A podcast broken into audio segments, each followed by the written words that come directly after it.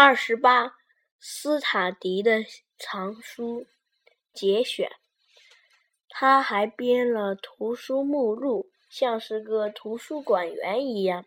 他常站在自己的书柜前，掸掸尘，翻翻书页，查看一下书的装订线。看着他那副小心翼翼的翻书的样子，真是件令人着迷的事情。他用那双粗大的手打开书页，颤轻抖着它们。于是，整本书又焕然一新了。我的那些书早就破烂不堪了。他每买回一本新书，都会擦亮封面，才放上书架。过一会儿，又把它拿下来看，把书当作宝贝，是宝贝珍玩一样。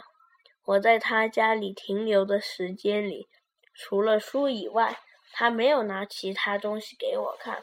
过了一会儿，他那胖胖的父亲出来了。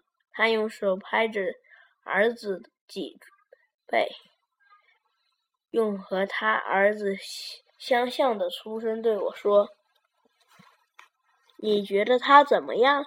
嗯，你觉得他这个青铜脑袋怎么样？结实的很。”将来可不得了。